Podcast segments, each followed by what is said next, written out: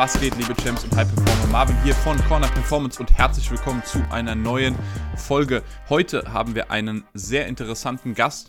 Wir sprechen heute nämlich darüber, wie ihr nicht nur möglichst viel auf der Bank drückt, sondern wie ihr auch möglichst viel von der Bank abhebt. Denn wir sprechen heute über das Thema Geld und Finanzen und da habe ich einen sehr, sehr interessanten Gast mitgebracht, den ich euch gleich vorstellen müsste. Zunächst mal, warum sprechen wir heute über das Thema Geld? Warum habe ich genau ihn als Gast für die heutige Folge äh, eingeladen bzw. mir gewünscht? Und ich arbeite relativ viel auch mit Sportlern und leider ist es so, dass viele, viele Sportler und zwar unabhängig davon, wie viel sie verdienen. Ich habe mit Sportlern gearbeitet, die recht wenig verdienen, aber mit Sportlern gearbeitet, die auch sehr viel Geld verdienen. Gerade im Profifußball ist es halt einfach so, dass die Jungs tatsächlich in relativ jungem Alter schon sehr viel Geld verdienen, allerdings in den meisten Fällen nicht mit Geld umgehen können. Und da ich euch auch einen Mehrwert mitgeben möchte und ihr euch heute den ein oder anderen Tipp zur Vermögensanlage mitnehmen könnt, haben wir heute genau das Thema gewählt. Aber es geht vor allem auch darum, was das Thema Geld, Finanzen, Vermögen mit Sport und Gesundheit zu tun hat. Grundsätzlich, ich predige immer wieder, wie wichtig der Lifestyle für unsere sportliche Leistungsfähigkeit ist wie wichtig der Lifestyle ist, wenn wir unsere sportlichen Ziele erreichen möchten. Bedeutet, wenn das Konto leer ist, schlafen wir schlechter, können wir weniger Leistung bringen. Beziehungsweise, naja, es bringt uns halt nicht viel, wenn wir zwar sportlich extrem fit sind, super in Shape sind, aber letztendlich unsere Finanzen nicht im Griff haben. Das heißt, beides gehört schon irgendwie zusammen und von daher finde ich heute eine sehr, sehr interessante Kombination. Schreibt mir bitte mal in die Kommentare euer Feedback, nachdem ihr das Video geschaut habt, die Folge gehört habt. Schreibt mir gerne mal ein Feedback, was ihr von dieser Kombination haltet, ob wir mehr zu diesem Thema machen sollen, ob wir auch mehr Videos gemeinsam machen sollen, würde mich sehr, sehr interessieren. Vergesst auch nicht, den Kanal zu abonnieren und auf den Podcast-Plattformen 5 Sterne zu geben. Hi Tobias, wie geht's dir? Ja, Marvin, hi, servus, freut mich hier zu sein. Freut mich, dass du hier bist. Damit wir dich mal so ein bisschen vorstellen, vielleicht kannst du mal so ein bisschen erzählen, was machst du genau und was haben die Leute von dir, die mit dir arbeiten? Also wie hilfst du deinen Kunden genau? Ja, sehr gute Frage. Also mal vorab zu meiner Person. Via Skype seit fast 20 Jahren in der Finanzbranche tätig und habe mich immer weiter spezialisiert. Ich arbeite nach der EKS, Engpass konzentrierte Strategie und habe so halt meine Leidenschaft und halt mein, ja, meine Expertise immer weiter ausgebaut im Bereich der Geldsicherheit und Vermögensschutz. Also meine Kunden im Finanzbereich sind nicht die, die jetzt eine Riesenrendite wollen, sondern das Vermögen, welches sie sich aufgebaut haben, sichern. Und das idealerweise so, dass man die Kaufkraft erhält. Das heißt, wir haben momentan eine stark steigende Inflation und mein Ziel ist es, wenn ich heute 10.000 Euro sichere, dass ich dann in 20 Jahren immer noch 10.000 Euro Kaufkraft habe. Und dafür stehe ich Geldsicherheit und Vermögensschutz. Das ist so mein Kernbereich. Was mich jetzt mal interessiert, wie und wann bist du zu dem Thema gekommen? Gab es irgendein ausschlaggebendes Erlebnis und wie hat sich das entwickelt, dass du zum Thema Geld und Finanzen gekommen bist? Ja, also wie gesagt, ich bin, ich komme aus dem klassischen Versicherungsbereich, habe die Ausbildung bei der Allianz gemacht, war da sehr erfolgreich oder war der erfolgreichste Kundenbetreuer bei uns in der Region. Und wenn man das möchte, kann man bei der Allianz alt werden. Dann bekommt man einen Bestand, wird erst Hauptvertreter und dann bekommt man, wenn man gut ist, irgendwann eine Generalagentur. Das geht auch nach Kunden, wer jemanden betreut. Und dann hat, mir, hat man ein solides Einkommen, hat einen Kundenbestand, welchen man betreut, hat aber nur Allianzprodukte. Und ich wollte nie der typische Versicherungsonkel sein, bin dann im Jahre 2008 ähm, im Strukturvertrieb, Finanzvertrieb, aber auch schon als Versicherungsmakler dort gelandet, wo ich heute rückblickend sagen kann, habe ich sehr, sehr viel gelernt. Es war eine sehr gute Ausbildung, also alles, was Persönlichkeitsentwicklung angeht, aber auch Rhetorik, Kommunikation, wie stelle ich die richtigen Fragen und wie betreue ich die Leute richtig. Also es war sehr gut, das war die Formax AG und die hatten sich auch auf ähm, ja, Maßstab in Finanzberatung. Das war halt so das große Ziel und das wurde auch gelebt und da wurde auch viel ähm, ja, vorangetrieben. Aber ich war immer umtriebig, habe mich immer weiterentwickelt und bin dann 2010 komplett ähm, in die Selbstständigkeit als Versicherungsmakler mit dem ganzheitlichen Ansatz von A wie Altersvorsorge bis Z wie Zahnzusatz und habe da wirklich eine Analyse aufgenommen, was ist dir wichtig, was brauchst du, wie bist du in den einzelnen Bereichen abgesichert und durch den Makler oder Versicherungsmaklerstatus konnte ich den Leuten viel Geld einsparen bei besseren Leistungen. Das war so mein Ansatz. Ja, habe dann sehr viel gemacht, habe mir auch relativ schnell einen großen Kundenbestand aufgebaut und hat dann bei uns im Ort, wo ich herkomme, in der alten Sparkasse so ein, ja, sag mal, Laden, Lokal, wo immer mehr Menschen auf mich zukamen. Und da war genau das, was du sagst, ein Schlüsselerlebnis. Da kam ein Mann rein, Anfang 60, hat gesagt, Herr Kalb, ich habe 70.000 Euro. Ich weiß noch nicht, wann ich in Rente gehe. Das war für meine Rente oder soll auch für meine Rente sein. Aber ich möchte es nochmal anlegen. Das Ganze sicher, flexibel. Und wenn ich morgen auf die Idee komme, dass ich jetzt doch schon in Ruhestand gehe, will ich auf mein Geld zugreifen können. Und ich war schon ehrlich, habe dann zu ihm gesagt, das, was Sie suchen, habe ich nicht. Und er ist dann, ist dann so raus aus dem Lokal. Ich sehe ihn heute noch vor mir. Und was ist passiert? Er ist zur Sparkasse und hat einen Bausparvertrag abgeschlossen, wo ich damals schon wusste, das Produkt funktioniert nicht.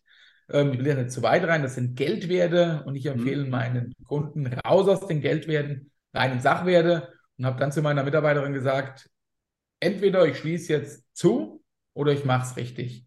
Und dann habe ich mich intensiv mit unserem Geldsystem beschäftigt, intensiv mit Kosten in Finanzprodukten bei Banken, bei Versicherungen und ich muss ehrlich zugeben, mir wurde es schlecht.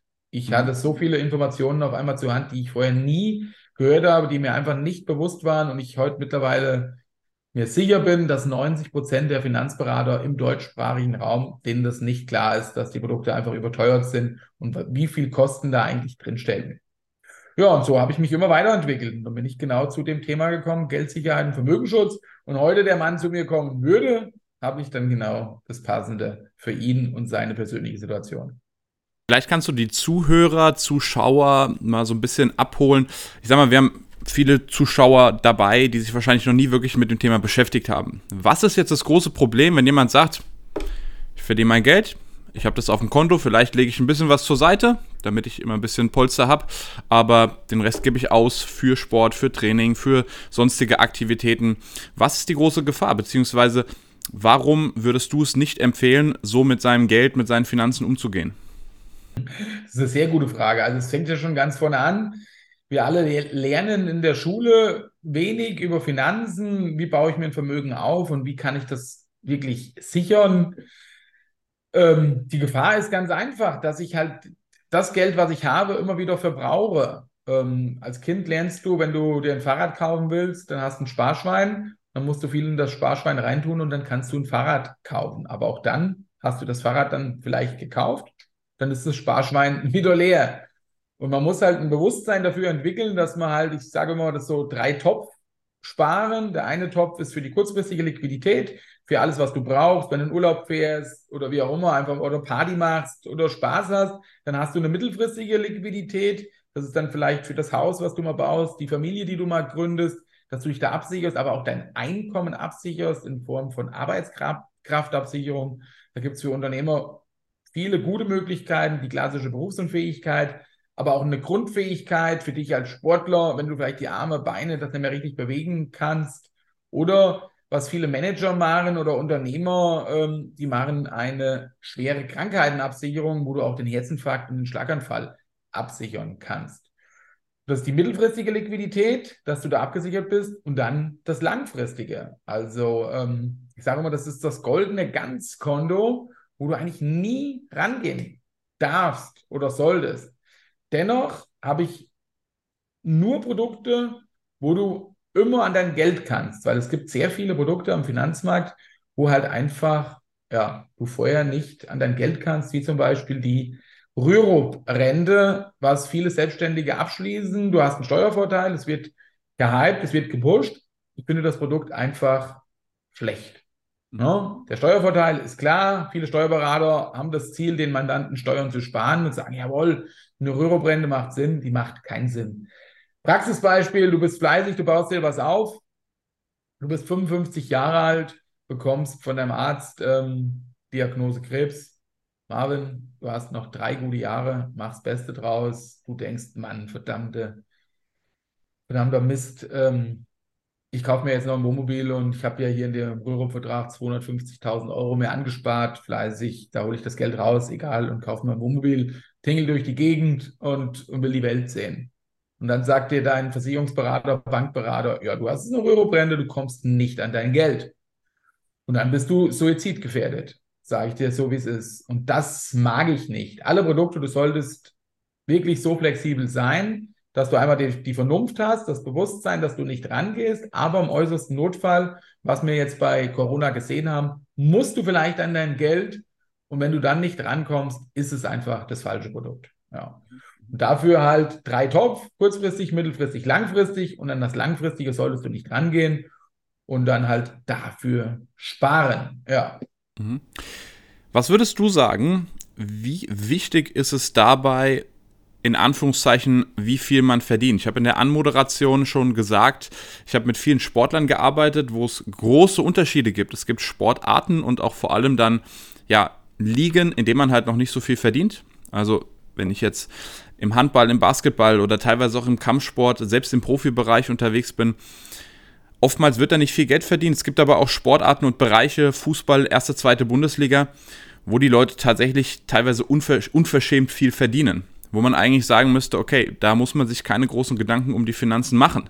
Allerdings habe ich auch schon Leute kennengelernt, da gibt es Statistiken auch. Ich meine, ich glaube 20% oder 25% der Fußballer haben x Jahre nach ihrem Karriereende ein Geldproblem. In der NFL ist es noch deutlich krasser, da gibt es Statistiken, die sind nach zwei Jahren statistisch im Schnitt pleite, obwohl die Unsummen an Geld verdienen. Und ich meine, ich arbeite auch mit vielen Unternehmern, teilweise Selbstständigen, die wirklich, wirklich viel Geld verdienen, wo am Ende aber trotzdem nichts übrig bleibt. Wie wichtig ist da auch, wenn jemand zu dir kommt, für dich der Faktor, wie viel derjenige verdient. Weil ich hoffe, ich höre halt oftmals oder ich, ne, der ein oder andere wird sich denken, ah, okay, um jetzt was für meine Zukunft zu machen, um zu sparen, um vorzusorgen, verdiene ich ja viel zu wenig. Muss ja eigentlich viel mehr Geld verdienen. Was sagst du dazu?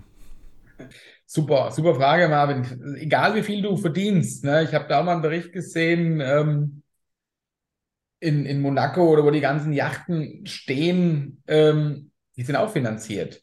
Also was man halt weiß, dass die Ausgaben ähm, auch exponentiell steigen mit den Einnahmen. Da wird einfach der Lebensstandard wird angepasst. Und ich habe so ganz ein, ich versuche immer, ich bin ein Praktiker, den, den Menschen zu vermitteln, bei jeder Lohnerhöhung ähm, oder Gehaltserhöhung oder sportliche Steigerung oder Tantieme oder Bonus, wie auch immer, ähm, 50 Prozent davon sparst du weg. Aber das Wichtigste, mein Ansatz ist, ich gehe an das Bewusstsein, dass sich einfach jeder mal die Frage stellen sollte, wie viel Geld möchte ich wann zur Verfügung haben?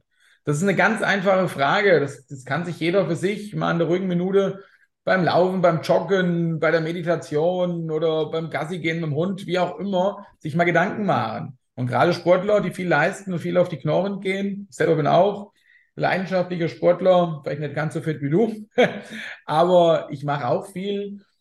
Und wenn ich dann weiß, ich will bis 60 arbeiten und will dann ab dem 60. Lebensjahr nicht mehr arbeiten müssen, vielleicht ähm, viele merke ich, die machen das so gerne, aber wenn ich 60 möchte ich aufhören, dann habe ich noch eine Unbekannte. Und die Unbekannte ist, wie alt werde ich? Und die kann dir natürlich niemand beantworten, aber die kann man sich selber für sich beantworten. Also wenn ich jetzt zum Beispiel sage, ich höre mit 60 Jahren auf zu arbeiten und möchte 85 Jahre alt werden und möchte monatlich 4000 Euro Rente haben. Das heißt, ich habe monatlich 4000 Euro, die ich ähm, brauche, die ich möchte, wie auch immer. Und ich werde 85. Das heißt, ich beziehe 25 Jahre lang ähm, meine Rente, meine wohlverdiente Rente. Und da muss ich natürlich die Inflation berücksichtigen. Wie hoch ist die Inflation? Wie viel Kaufkraft oder wie viel Euro brauche ich mit 60, wenn ich 4000 Euro Kaufkraft haben möchte? Und das kann man ausrechnen. Und das Ganze dann 25 Jahre lang und jeden Monat. Und dann kann man sich ausrechnen, wie viel Kapital in Summe benötige ich. Dann kann man natürlich auch das Kapitalvermögen einer Immobilie oder sonstige Ersparnisse mit reinnehmen, aber man kann es ausrechnen. Und das hast du gerade schön gefragt.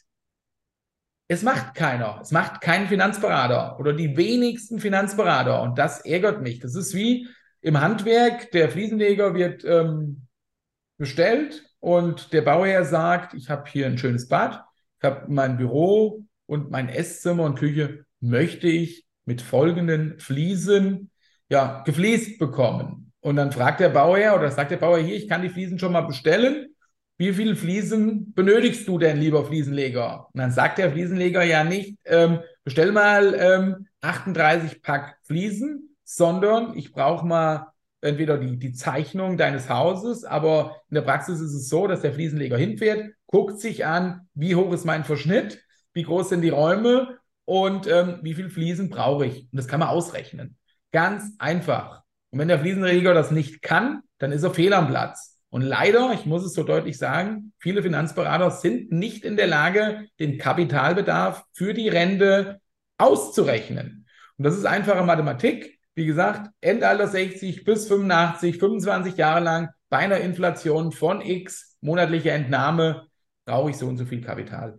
Und das setzt man an. Und das ist in den Sportlern, den Unternehmern, den Startups, das ist den Menschen nicht bewusst. Und deswegen werden halt sehr, sehr, sehr, sehr viele in die Altersarmut oder in der Altersarmut landen. Und das sollte man einfach machen. Und dann kann man das Geld, und wenn der Sportler, der Unternehmer oder wer auch immer viel Geld verdient, weiß er aber, um das Ziel zu erreichen, muss ich monatlich x Euro auf die Seite legen. Und dann ist es in Anführungszeichen kein Problem. Und dann passiert genau das nicht, was du gesagt hast. Es ist ja dasselbe mit Lotto-Millionäre. Ja. Ich glaube, so und so viele Lotto-Millionäre sind nach zwei Jahren wieder pleite. Ja.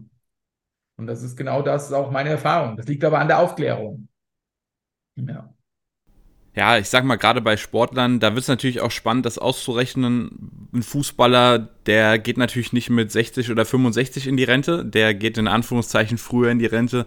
Natürlich, je nachdem, was er nach seiner sportlichen Karriere noch für Möglichkeiten hat, aber viele gehen halt auch davon aus, okay, ich verdiene hier mein Geld und mit 30, vielleicht 35 beende ich meine Karriere und viele stehen dann halt so vor dem, vor dem Nichts. Und wenn das Geld halt raus ist, dann haben viele, viele Sportler ein großes, großes Problem.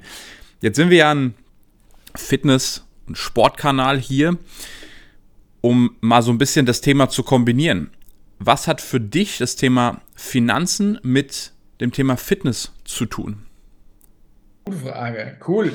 Also Finanzen und Fitness ist auch beides. Du brauchst Aus Ausdauer, du brauchst Disziplin und du brauchst ein Ziel.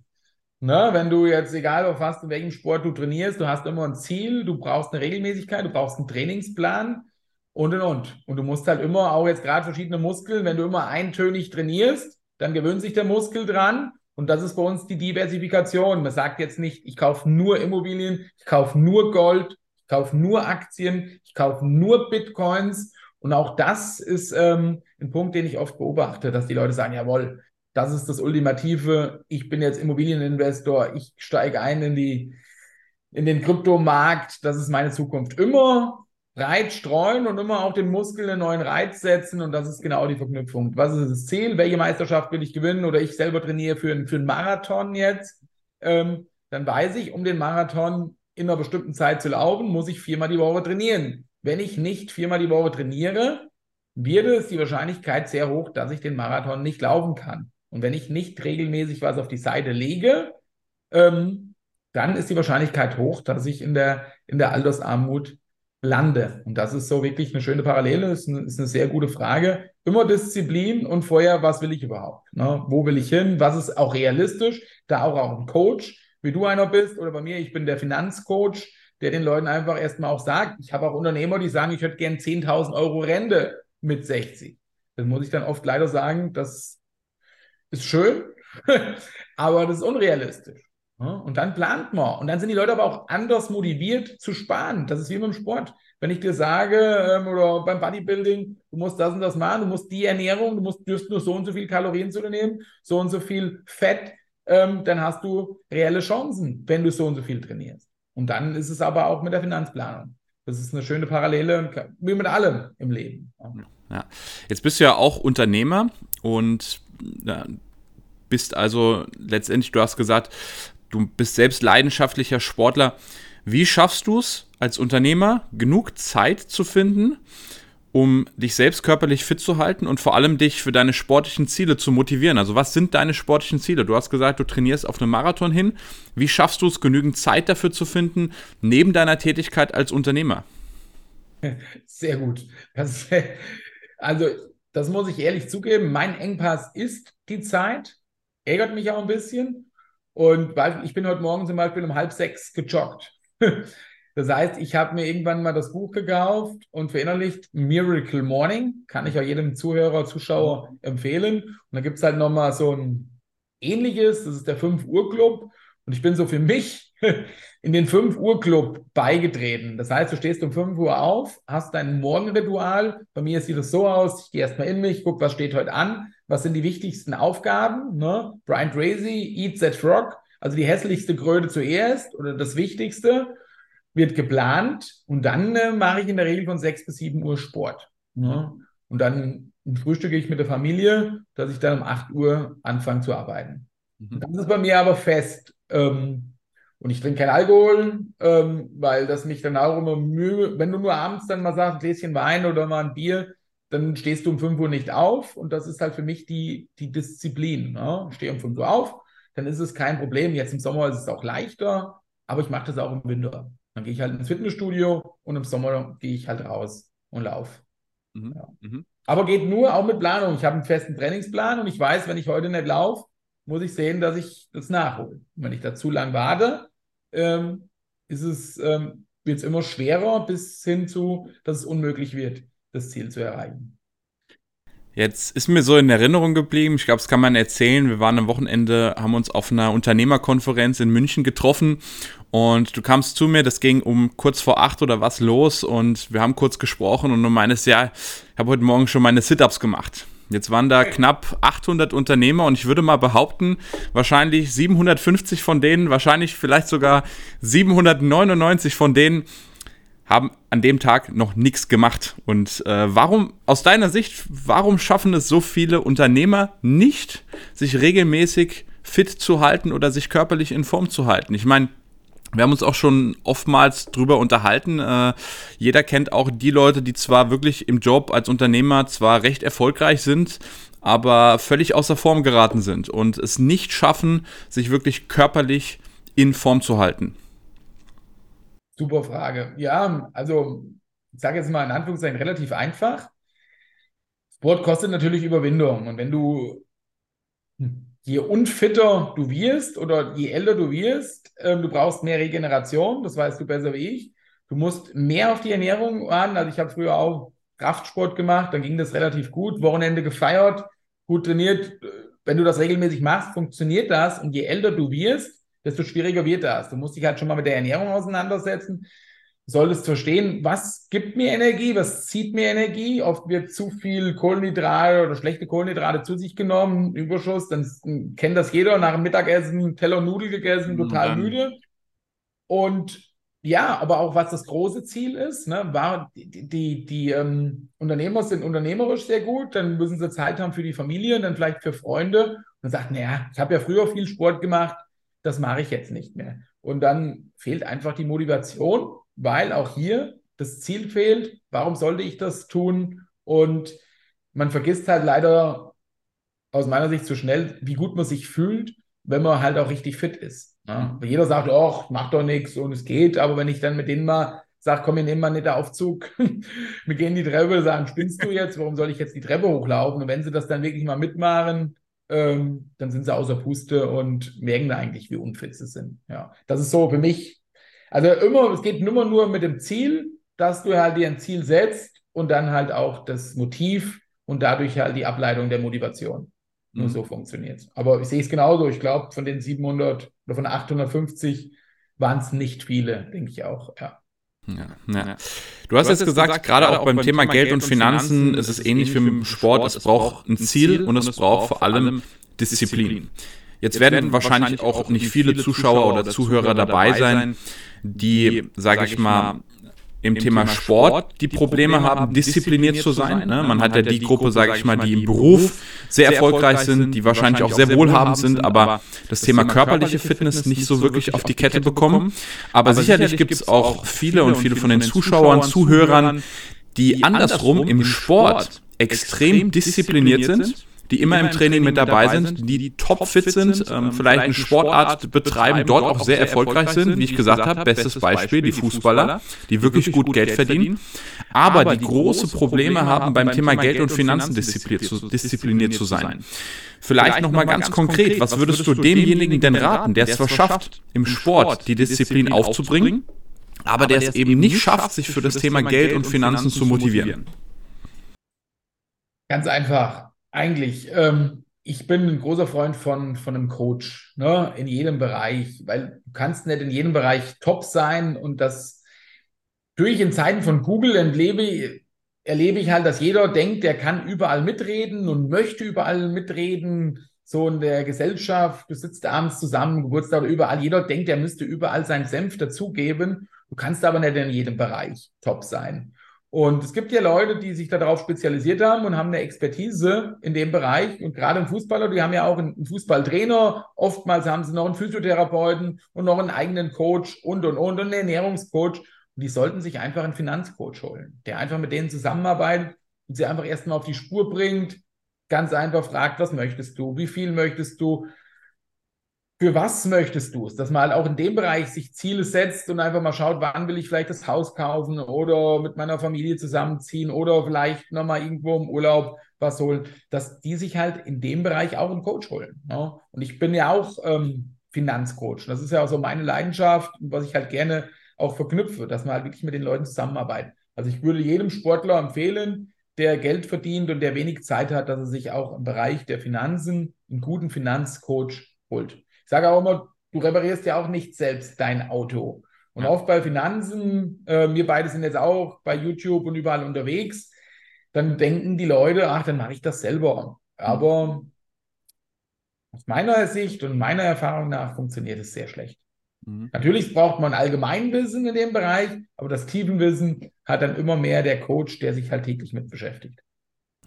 Ja, ja, das ist ein gutes Beispiel. Ich sag mal, gerade bei den Sportlern, die dann Physiotherapeuten haben und äh, nochmal einen Ernährungstrainer und vielleicht auch nochmal einen Koch. Ich sage auch immer, ab einem gewissen Einkommen, gerade für Sportler, ist es einfach nur schlau und einfach nur smart, in den Koch zu investieren, weil dann kann sich der Sportler wieder auf seinen Hauptaufgabenbereich konzentrieren. Ich meine, ich kenne auch Unternehmer, die haben zu Hause einen Koch. Bedeutet, die müssen sich nicht drum kümmern. Die können sich auf ihren Kompetenzkreis konzentrieren und können einfach noch besser in dem werden, was sie hauptsächlich machen und müssen sich nicht um den ganzen Kram hier und da kümmern, sondern haben halt ein Netzwerk an Experten um sich herum. Genau. Genau so ist es. Wenn sie vielleicht irgendwann mal ausscheiden aus ihrem aktiven Sportlerleben und dann haben sie gesagt, jawohl, das ist vielleicht eine Leidenschaft von mir, dann kann ich kochen oder mich um meine Finanzen kümmern, wenn man so ein, ein Grundwissen und Erfahrung und vielleicht sich auch schon ein Polster aufgebaut hat. Mhm. Mhm. Aber mhm. sehe ich genauso. Mit dem Koch habe ich, hab ich mir auch schon überlegt, weil ich habe auch einen Bekannten, dem würde es, wenn jemand ihm kochen würde, dann würde das funktionieren. Ansonsten zu deiner Frage eingangs, gerade wenn du viel gearbeitet hast, wenig Zeit hast, dann, dann, dann greifst du halt schnell auf Junkfood zurück, dann hältst du bei McDonalds mal an und fährst dann Döner rein, die Currywurst und und und. Und das sind halt genau die Dinge, die nicht optimal sind. Ne? Ja, ich sag mal, das ist natürlich auch gerade in Deutschland generell so ein Thema, A, über Geld zu sprechen und dann, wenn du jemandem erzählst, hier, ich habe einen Koch zu Hause, der für mich das Essen kocht, dann wirst du wahrscheinlich von vielen Leuten erstmal so ein bisschen beäugt, ne? Also, was ist denn das hier? Ein Koch? Äh, wofür brauche ich denn sowas? Aber letztendlich, genau, es ist einfach nur smart. Es spart mir Zeit. Ich habe einen Experten dort. Ich muss mich nicht drum kümmern. Und letztendlich, sowohl als Sportler als auch Unternehmer, bin ich nochmal mehr leistungsfähiger, wenn ich halt weiß, dass ich mich gesund ernähre. Wenn ich eben nicht mehr mittags die Currywurst reinfahre. Ich kann deutlich produktiver arbeiten. Ich bin tagsüber fitter. Mir geht's besser. Ich schlafe besser. Und ich sag mal, ähnlich ist es beim Thema Finanzen, um das jetzt mal runterzubrechen wenn das Konto leer ist und ich mir Gedanken machen muss, wie ich im Alter über die Runden komme, dann schlafe ich deutlich schlechter, geht es mir am nächsten Tag auch wieder schlechter. Also, ne? Und gerade beim Thema Finanzen und Schlaf, so, wenn, wenn, wenn das Thema, wenn ich weiß, ich habe da einen Experten, der sich darum kümmert, der mich da super berät, dann schläft sich halt auch viel besser, ne? Genau. Ist so. das ist wirklich, und das ist dann halt klar. Wie oft höre ich dann von, von Kollegen oder wie auch immer, ich habe heute Nacht schlecht geschlafen. Ja, und dann erfährst du, er hat dann noch, keine Ahnung, um 9 Uhr was gegessen, noch drei Gläser Wein getrunken und und und. Ja, ja. Ist, ist es so. Ja. ja. Kann ich nur, nur bestätigen. Ja. Tobias, Du hast gesagt, du hast auch einen YouTube-Kanal, den du betreibst. Vielleicht kannst du den Zuschauern, den Zuhörern nochmal so mitgeben, wo können dich die Leute finden? Wo können sie sich noch mehr Wissen, Content rund um das Thema abholen? Wo können sie sich vielleicht auch von dir beraten lassen? Ja, sehr gut. Also ich habe auch einen eigenen YouTube-Kanal. Einfach bei YouTube ähm, Tobias Kaip eingeben. Dann findest du dann schon sehr leicht meinen YouTube-Kanal. Mir geht es um Aufklärung. Ne? Gerade was ich eingangs gesagt habe, dass man halt das Thema Finanzen in der Schule nicht hat, im Freundes- und Familienkreis das oft einfach totgeschwiegen wird. Gerade die Deutschen sind da so, über Geld spricht man nicht. Selbst die engsten Freunde, Familie, Geschwister ähm, wird das oft verschwiegen. Da weiß der Bruder nicht, was die Schwester hat oder umgekehrt.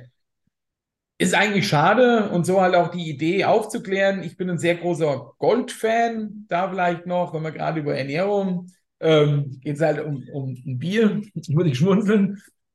Also bei mir, wo ich gesagt habe, wo der Mann da in 2015 zu mir in das Büro kam und wollte eine, eine flexible Geldanlage, wo es sehr sicher war, habe ich mich halt mit allen Anlagen beschäftigt, die es so gibt, wo man tätigen kann, die aus meiner Sicht Sinn machen. Und da habe ich mir auch die Frage gestellt, warum weiß ich denn nichts über Gold? Also ich hab, bin zertifizierter Finanzberater, Honorarberater, ich habe alle Ausbildungen durchlaufen, aber nicht wirklich viel über, über Gold erfahren. Und dann stand in der Bildzeitung im Jahre 2015 Münchner Wiesen, Maßbier über 10 Euro. Gut, nichts dabei gedacht. Eine Woche später stand dann in der Focus Money, ähm, was denken Sie? Nee, stand drin, 1954 konntest du mit einer Unze Gold auf der Münchner Wiesen 95 Maß Bier kaufen. Und dann kam die Frage, heute, 2015, kostet das Maß über 10 Euro. Wie viel Maß Bier kann ich mir jetzt mit einer Unze Gold kaufen? Die Frage stelle ich mal an dich, Marvin, weißt du es? Wie viel waren es vorher? Vorher waren es 95, 1954 und in 2015 hat das Maß Bier über 10 Euro gekostet. Wie viel konntest du dann noch kaufen für eine Unze Gold? Für eine Unze Gold, wenn es vorher 95 waren. Vielleicht die Hälfte? 95. Da, okay. da hat es bei mir klack gemacht. Das war, da ist die Leidenschaft für Gold entstanden. Okay, also Gold, also äquivalent, das Bier ist zwar teurer geworden, aber das Gold ist genauso mit draufgegangen. Genau, und das ist so der Schwerpunkt. Wenn du das einmal verstanden hast, mhm. natürlich kann ich niemandem eine Garantie geben, dass es in der Zukunft so ist, aber wir können uns die Vergangenheit anschauen. Mhm. Und Gold ist seit 3000 Jahren Zahlungsmittel, seit 5000 Jahren wird es in der Geschichte erwähnt. Und Gold hat immer die Kaufkraft gehalten und das länderübergreifend. Dem Gold ist es wurscht, auf Deutsch gesagt, welchen Preis wir dem Gut geben. Gold wächst mit, für eine Unze Gold kriege ich 95 Maß Bier. Für ein Kilo Gold habe ich 1908 einen Ford Tutsi bekommen. Für ein Kilo Gold bekomme ich heute einen sehr guten Mittelklassewagen. Das ist mhm. immer so gewesen. Und das macht Gold. Auch wenn alle Aktien, Börse, Inflation, Währungsreform, hat Gold immer die Kaufkraft gehalten. Und das war so für mich der Beginn, sage ich, jeder, der sein Vermögen schützen möchte, braucht einen Teil Gold. Und davon bin ich überzeugt. Und man sieht es ja auch, die Zentralbanken weltweit kaufen Gold ohne Ende, weil wir wissen nicht, was mit dem Dollar passiert. Wir wissen nicht, was mit dem Euro passiert. Und da decken sich die Länder ein und das kann ich halt auch jedem Anleger, jeder, der ein bisschen Geld auf der Seite hat, sich ein bisschen Gold zu kaufen, entweder im persönlichen Zugriff und dort lagern, wo man denkt, dass es sicher ist, oder ich bin ein großer Freund von dem Standortvorteil Liechtenstein. Warum Liechtenstein? Liechtenstein ist eins von fünf Ländern auf der ganzen Welt, welches keine Staatsschulden hat. Das jetzt nochmal dazu. Und das mache ich genau zu deiner Frage auf meinem YouTube-Kanal. Ich kläre auf, ich berichte, bringe mal Praxisbeispiele und und und. Ja. Und also wenn du mich mal sehen willst, dann einfach mal bei mir am YouTube-Kanal vorbeischauen. Sehr, sehr spannend. Sehr, sehr spannend. Ich werde auf jeden Fall nochmal den YouTube-Kanal verlinken. Das kommt ja hier sowohl auf YouTube als auch auf den Podcast-Plattformen. Also in der Beschreibung verlinke ich da deinen Kanal, deine Homepage. Das heißt, ich kann jedem nur raten, definitiv mal vorbeizuschauen. Tobias, ich danke dir. Es war ein tolles Gespräch. Ich bin auf die Kommentare, auf das Feedback sehr, sehr gespannt und bedanke mich, dass du hier dabei warst. Ja, ich danke dir, war ein richtig cooles Gespräch, hat mir Spaß gemacht. Ja, sage ich auch vielen Dank für die tollen Fragen. Die waren auch sehr spontan. Also hat mir gut gefallen und ich sage schon mal bis bald. Sehr cool, bis bald.